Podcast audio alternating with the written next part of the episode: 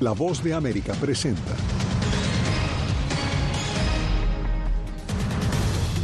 Donald Trump y Joe Biden se acercan a una revancha por la presidencia, aunque Nikki Haley asegura que no dará un paso atrás en la contienda republicana. Refugios en la frontera sur de Estados Unidos esperan incremento de migrantes en los próximos días.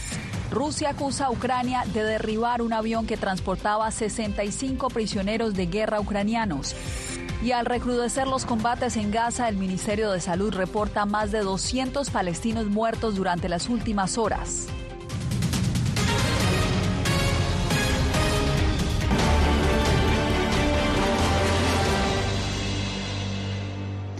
¿Qué tal? Aquí comienza el mundo al día. Bienvenidos. El expresidente Donald Trump ganó las primarias de Nuevo Hampshire y avanza hacia la nominación del Partido Republicano para las próximas elecciones presidenciales.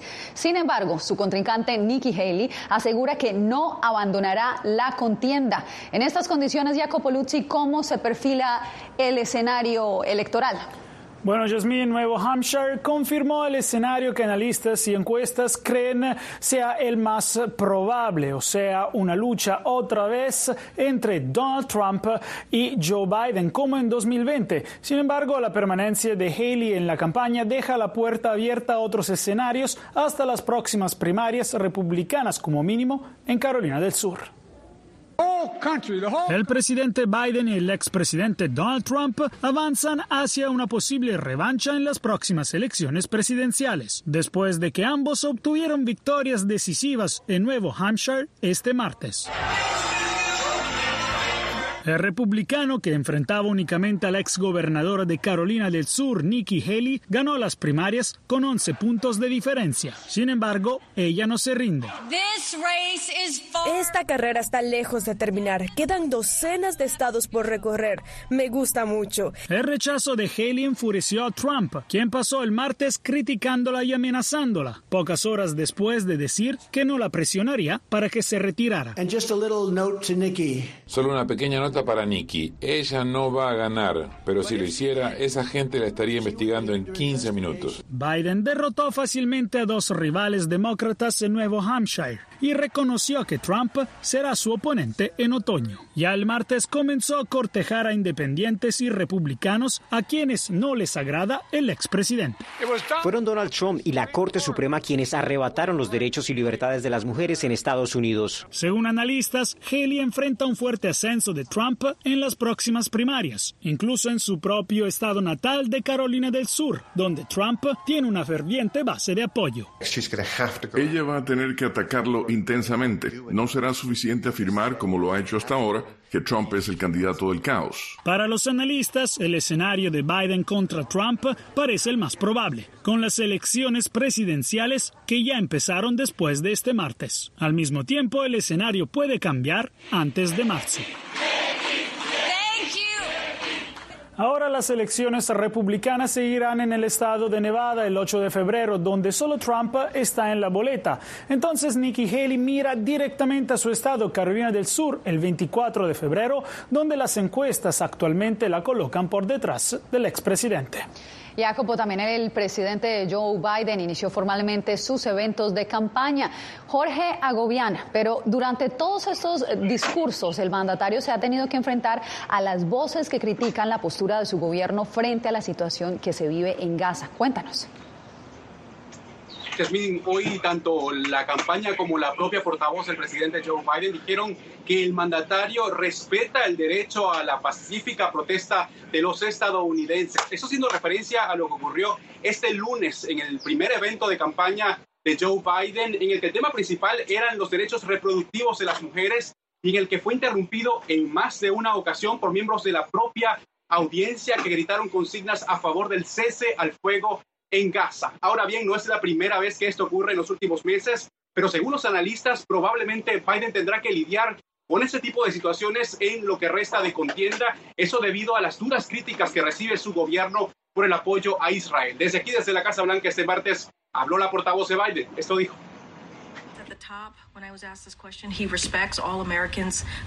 Él respeta el derecho de todos los estadounidenses a manifestarse y a que sus voces sean escuchadas, siempre y cuando lo hagan de manera pacífica. Eso es lo que queremos ver y él dejó en claro cuál es su postura sobre Israel, de poder defenderse, de comprender a varias comunidades y ciertamente estamos trabajando para hacer un recurso de apoyo y respetar los diferentes puntos de vista. La agenda de campaña del mandatario comienza desde ahora a tomar mucha más forma con varios viajes a otros estados esta misma semana, empezando este jueves en el estado de Minnesota, donde el tema principal será la economía, lo que según las últimas encuestas es el tema principal que preocupa a los estadounidenses de cara a noviembre de este año. Yasmin. Jorge Agobián, te agradezco por el reporte.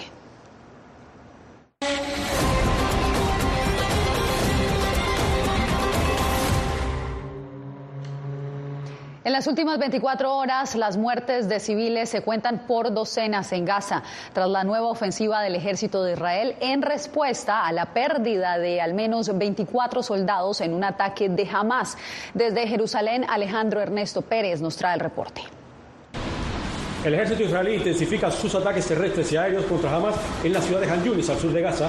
Durante las operaciones han muerto 210 palestinos en las últimas 24 horas, según el Ministerio de Salud de Gaza, controlado por Hamas. Tras 110 días de guerra contra el grupo islamista Hamas, el enclave gazatí de Khan Yunis es hoy el foco de la ofensiva del ejército israelí. La intensificación de los combates por parte de Israel tiene lugar después del mayor golpe padecido por sus tropas en un solo día desde el inicio de la guerra, con 24 bajas. El desconcierto reina entre la población civil palestina, obligada a desplazarse en múltiples ocasiones desde los ataques del 7 de octubre de Hamas contra Israel. Queremos regresar a nuestros hogares. Ahora estamos en un área abierta. Vine aquí con mis hijas, pero mi esposo y mis hijos no están con nosotros. El gobierno de Israel emitió una nueva orden de evacuación para el centro de Can Yunis, que incluye el hospital de Nasser con 850 pacientes. El hospital es de los pocos que queda para atender pacientes graves. Recientemente hubo un ataque en un centro de entrenamiento de la ONU en Han Yunis que alberga 10.000 personas desplazadas. Los familiares de las víctimas palestinas se han reunido en la morgue del hospital Nahar para honrar la memoria de los fallecidos. Mientras tanto, en Israel continúan los homenajes a los soldados fallecidos el pasado lunes cuando se derrumbó un edificio lleno de explosivos en Gaza. El brazo armado de Hamas se declaró responsable del ataque con un misil que derrumbó el edificio. Familiares de los rehenes y activistas se movilizan en todo Israel para exigir al gobierno su regreso inmediato a casa. Tenemos que salir a las calles y exigir al gobierno, al gabinete, que lleguen a un acuerdo ahora, antes que cualquier otra cosa. Los principales focos de las protestas de este miércoles han sido el cruce de Keren Shalom, la Knesset, y la residencia del primer ministro Benjamín Netanyahu. Alejandro Ernesto, Voz de América, Jerusalén. Y a medida que pasan los días aumenta la preocupación sobre quienes permanecen secuestrados por Hamas. Justamente la esposa de uno de ellos narra a La Voz de América su sensación de que el tiempo se detuvo el pasado 7 de octubre. Celia Mendoza, enviada especial a Israel, nos trae la historia. Casi cuatro meses después del ataque del 7 de octubre perpetrado por Hamas. Mi esposo es fuerte y tiene un hijo, tiene una esposa tiene una familia que lo espera. Rebecca Bohut, de 32 años, no pierde la esperanza de que su esposo, el Kana Bohut, de 34 años, secuestrado por Hamas mientras trabajaba en el Festival de Música Nova, regrese a casa. La fe es lo último que realmente me pueden quitar. Y los pensamientos también traen realidades y el imaginarme que va a llegar, que va a entrar por la puerta de casa y Vamos a curarnos juntos porque hay un proceso que vamos a vivir después de el Cana hace parte de los 136 secuestrados que siguen en Gaza y cuyos familiares piden al gobierno de Benjamin Netanyahu que intensifique los esfuerzos para lograr su liberación después de que a finales de noviembre un acuerdo negociado por Estados Unidos, Qatar y Egipto logró que más de 100 de los 240 rehenes fueran dejados en libertad. Para Israel, liberar más eh, terroristas a cambio de los secuestrados es algo muy difícil que podría conllevar a que caiga el gobierno. Sin embargo, eh, hay que seguir intentando encontrar cada oportunidad que hay para negociar, porque cada día que los secuestrados están sufriendo en los túneles del Hamas, torturados, es, es una eternidad. Aseguró a la voz de América desde Jerusalén Ariel Goldwich, director ejecutivo del Departamento de Liderazgo Juvenil de la Organización Sionista Mundial. Mientras tanto, el vocero del gobierno israelí insistió en que mantienen los esfuerzos para lograr la liberación de rehenes como el Cana. Por supuesto, seguimos haciendo todo lo posible por rescatar a los rehenes que tememos que están siendo torturados, violados y ejecutados en las mazmorras terroristas de Hamas. Eso en consonancia, por supuesto, con el objetivo de desmantelar a Hamas para que no pueda secuestrar ni masacrar a nadie nunca más. Rebeca confía en los esfuerzos que se adelantan para liberar a su esposo, a quien su hijo de tres años mantiene presente. Hay momentos en los que él me dice de la nada como mi papá va a volver y como que siento como esa, mi hijo tiene la esperanza, todos tenemos que tener la esperanza. El primer ministro ha rechazado rotundamente la posibilidad de un cese al fuego que deje a los rehenes en Gaza y a Hamas en el poder. Celia Mendoza, Voz de América, Jerusalén.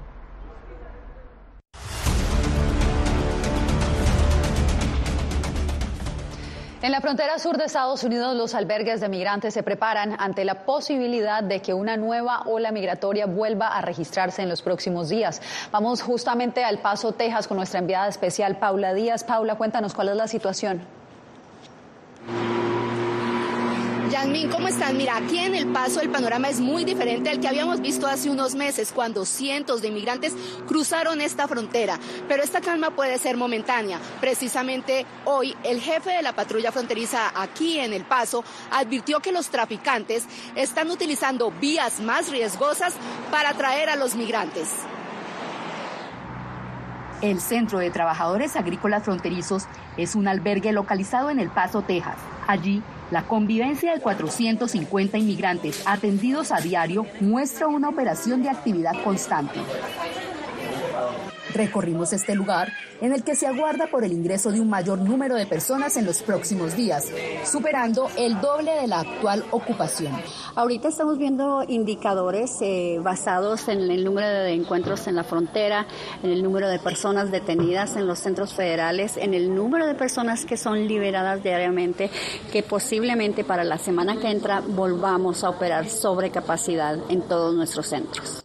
En este tipo de instalación se les brinda ropa, comida y hospedaje a los inmigrantes, quienes no tienen límite de permanencia en el centro, mientras aguardan por su próximo paso en Estados Unidos. Así nos lo contó Antonio Gallardo, un venezolano que atravesó la selva del tapón del Darién. Allá trabajo rápido, puede sacar el permiso de trabajo rápido para poder ayudar a la familia en Venezuela. Este albergue también acoge a Sobeida Beatriz Rodríguez y a su familia. Ellos fueron testigos del secuestro de una persona a mano armada en la fronteriza Ciudad Juárez.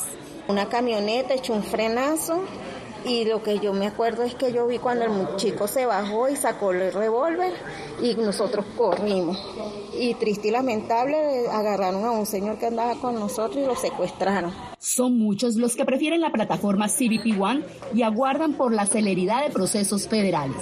Tuvimos cuatro meses por allá esperando la cita porque no, no quisimos arriesgarnos a, a, saltar el muro ni nada de eso porque o sea, no sabes cómo te puede ir ahí si te deportan o, o lo ves pasar a Estados Unidos. Los recursos en este tipo de refugios pueden agotarse ante la afluencia de inmigrantes. Las donaciones han bajado desde el pasado mes de diciembre. Y hemos hablado con migrantes en el otro lado, en Ciudad Juárez, que nos han dicho que llevan meses esperando por su cita en CBP One, mientras los albergues están a la espera de que estos migrantes lleguen para recibirlos. Muchas gracias, Paula Díaz, informando desde El Paso, Texas. En la mira de las autoridades continúa Boeing, luego de conocerse que un avión de pasajeros operado por Delta perdió una rueda delantera. Según la Administración Federal de Aviación, sucedió durante el fin de semana mientras el Boeing 757 se disponía a despegar desde el Aeropuerto Internacional de Atlanta. Por otra parte, el director ejecutivo de Alaska Airlines, Ben Minukushi, aseguró este martes que durante una masiva inspección la aerolínea encontró tornillos sueltos en muchos de sus aviones Boeing MAX 9. Y usted no se mueva porque cuando volvamos, la posesión del nuevo presidente de Guatemala no puso fin a los obstáculos para su gobierno. Ahora la fiscal general desatendió un llamado del mandatario. Soy Gonzalo Abarca, presentador de La Voz de América. Cada semana, desde nuestro programa Foro, programa de análisis y debate, vamos más allá de la noticia, con los temas de interés que ocurren en Estados Unidos e impactan en toda la región. Desde La Voz de América, tengo el privilegio de moderar debates y confrontar ideas diferentes. Así nuestra audiencia se puede formar su libre opinión y tomar sus decisiones bien informadas, porque en La Voz de América, la prensa libre importa. El crimen organizado asesinaba a los chicos y luego cremaba los cuerpos. Periodismo, la prensa libre importa, una coproducción de La Voz de América y Latina. Así que es complicado hablar acá de libertad de expresión. Disponible en vozdeamerica.com. Soy Divalicet Cash, periodista y presentadora de La Voz de América. Ir más allá de la noticia, escuchar las voces de las minorías y de las comunidades más vulnerables para informar sobre sus necesidades y logros es mi pasión. Se ven desde Washington, visibilizar la diversidad étnica de Estados Unidos y de la comunidad hispana es parte de una pasión que compartimos en La Voz de América, donde la prensa libre importa.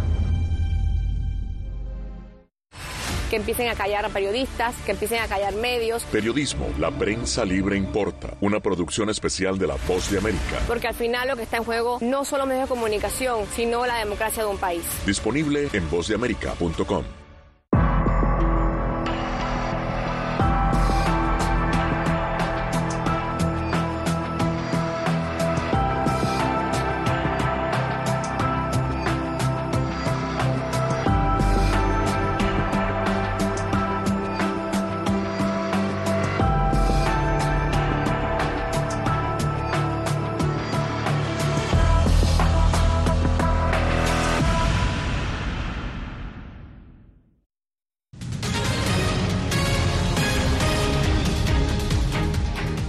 que enfrenta cuestionamientos, Rusia acusa a Ucrania de supuestamente derribar un avión que transportaba prisioneros de guerra, la mayoría de ellos ucranianos. Entre tanto, Suecia se acerca a la OTAN tras el voto de aprobación del Parlamento de Turquía. Ángela González nos actualiza.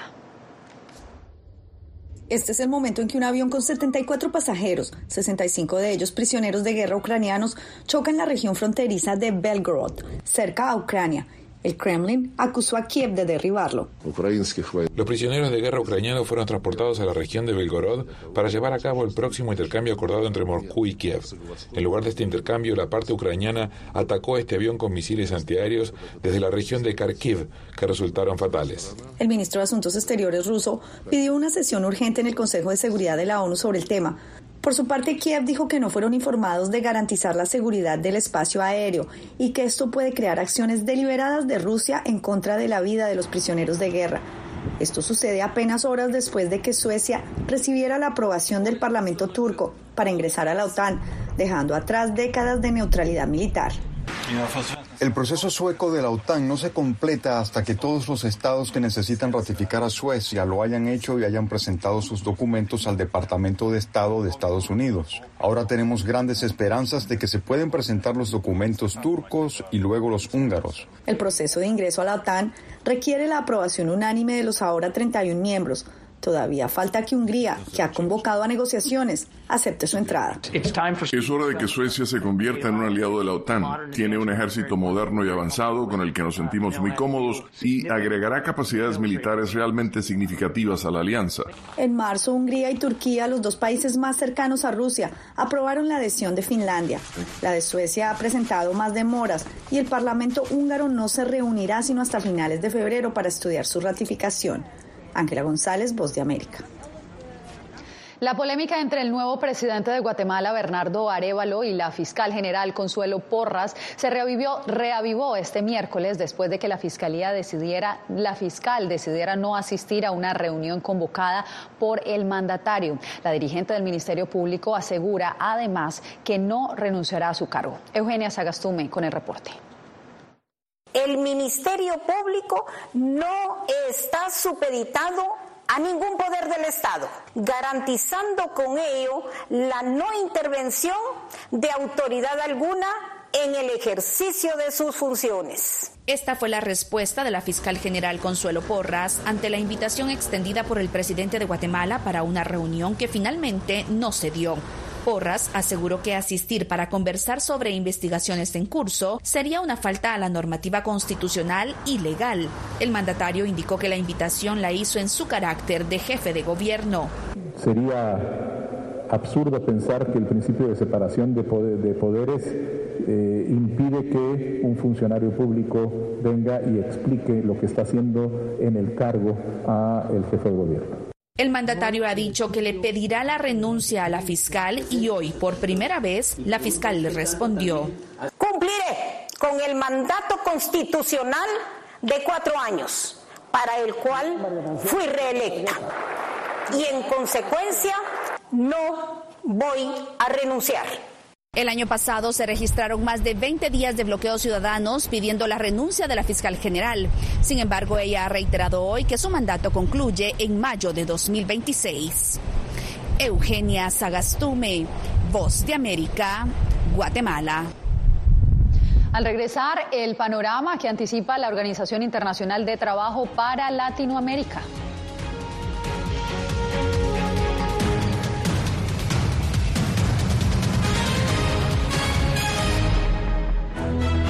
Tres meses después del ataque de Hamas en territorio israelí, Seguimos. ¿Cómo se.? Celia Mendoza, corresponsal de La Voz de América, regresa al terreno donde la guerra continúa. Esta es la escena de más de una semana. Para brindar reportes precisos, balanceados y de interés. Justo pueden observar en el cielo. Todavía Siga nuestra cobertura especial en nuestras redes sociales y en vozdeamerica.com. Crimen organizado asesinaba a los chicos y luego cremaba los cuerpos. Periodismo, la prensa libre importa, una coproducción de La Voz de América y Latina. Así que es complicado hablar acá de libertad de expresión. Disponible en vozdeamerica.com. Soy Diva Lizette Cash, periodista y presentadora de La Voz de América. Ir más allá de la noticia, escuchar las voces de las minorías y de las comunidades más vulnerables para informar sobre sus necesidades y logros es mi pasión. Desde Washington, visibilizar la diversidad étnica de Estados Unidos y de la comunidad hispana es parte de una pasión que compartimos en La Voz de América, donde la prensa libre importa. Que empiecen a callar a periodistas, que empiecen a callar medios. Periodismo, la prensa libre importa. Una producción especial de La Voz de América. Porque al final lo que está en juego no solo medios de comunicación, sino la democracia de un país. Disponible en vozdeamerica.com.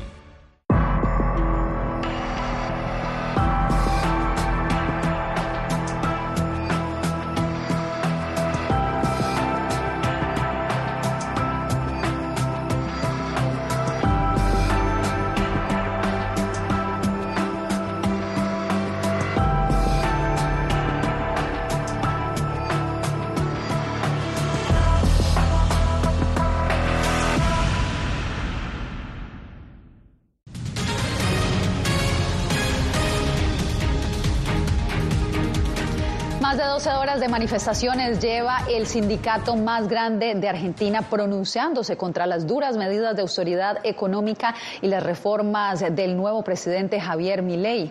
La manifestación que se ha tomado el corazón de Buenos Aires es la mayor muestra de oposición a los planes de Milei de recortes de gastos y privatizaciones desde que asumió el cargo el mes pasado, prometiendo arreglar una economía que se tambalea por una inflación del 211% y una deuda paralizante.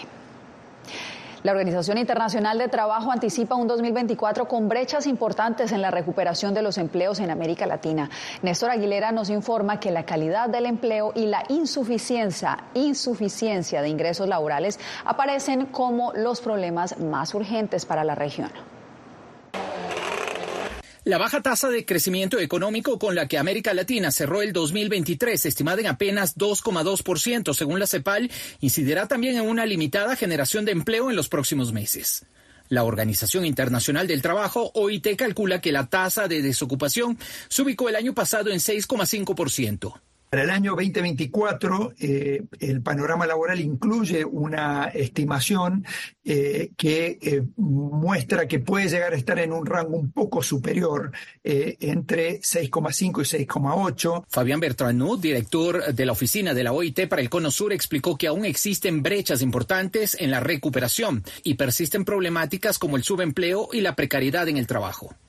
La tasa eh, que ha tenido históricamente en los últimos años eh, ha estado alrededor del 50%, o sea que uno de cada dos trabajadores se desempeña en condiciones de informalidad. Ecuador no está fuera de esta realidad. A noviembre de 2023 registró una tasa de desempleo del 3,5%, según el Instituto Ecuatoriano de Estadística y Censos. La ministra de Trabajo espera que durante los próximos seis meses se creen al menos 4.000 nuevos puestos de trabajo para jóvenes, el sector más golpeado. Para nosotros lo más preocupante en términos general es ver el nivel de crecimiento económico y para el próximo año el crecimiento económico del Ecuador como Estado no supera el 2% y eso sí es una situación muy complicada para nosotros. Según la OIT, los trabajadores informales tienen entre tres y cuatro veces más probabilidades de ser pobres que los trabajadores formales. Néstor Aguilera, Voz de América, Quito. Bien, y si tiene su teléfono celular a la mano, está a punto de acceder a todo el contenido original de La Voz de América. Usted solo debe escanear el código QR que está viendo en pantalla y desde allí lo guiaremos a descargar nuestra aplicación VOA Plus. Allí podrá ver no solo nuestras noticias, también las series especiales y los documentales exclusivos que producimos aquí en La Voz de América. Hacemos una nueva pausa y ya regresamos.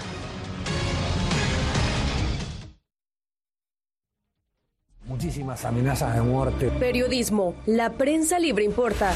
El rol de los periodistas es ejercer el rol del perro guardián de la democracia. Disponible en vozdeamerica.com. ¿Quieres mantenerte informado de primera mano? Únete a nuestro canal de WhatsApp. Lo que ocurre en Estados Unidos, América Latina y el mundo directamente a tu celular. Escanea el código que ves en pantalla y conéctate con las noticias para recibir información veraz y balanceada. Noticias de última hora, reportes originales y verificación de información. Porque en La Voz de América, la prensa libre importa. Soy Jorge Agobián, corresponsal de La Voz de América en la Casa Blanca. Nuestro trabajo es conectar a Latinoamérica con Washington. Aquí somos la voz, oídos y ojos de nuestro continente para reportar lo que se decide en Estados Unidos e impacta en nuestros países. Traemos a esta sala de prensa las preguntas que la gente se hace y hablamos en un lenguaje sencillo para explicar las políticas globales, sus defensores y detractores. Y lo entregamos a nuestra audiencia para que saque sus propias conclusiones. Porque en La Voz de América, la prensa libre importa. Nosotros no somos ninguna oposición. La prensa no es ninguna oposición. Periodismo, la prensa libre importa. Entonces hay un poco de tema también de amenazas, ¿no? Disponible en vozdeamerica.com. ¿Cómo decidió este grupo de hombres no acabar con la civilización? Presentamos de Yalta a Malta, una serie documental que analiza las relaciones y amistades entre los líderes de la Guerra Fría cómo interactuaron, cuándo se conocieron y llegaron a discutir el destino del mundo. Es un lado de la historia que usted necesita ver. De Yalta a Malta. Vean los cinco episodios ahora mismo en VOA Plus. Actualidad. Que la inteligencia artificial va a estar presente en nuestro día a día. Intentan sacarse de encima a trabajadores. Análisis. El cambio climático está teniendo muchísimos impactos. Que afecta siempre a los más vulnerables. La región necesita ayuda. Debate. Proteger a las escuelas con armamentos. Es una total eh, ridícula, es algo inverosímil. Con la información más allá de los titulares. Todas las semanas por La Voz de América. Desde Washington, le saluda Gonzalo Abarca.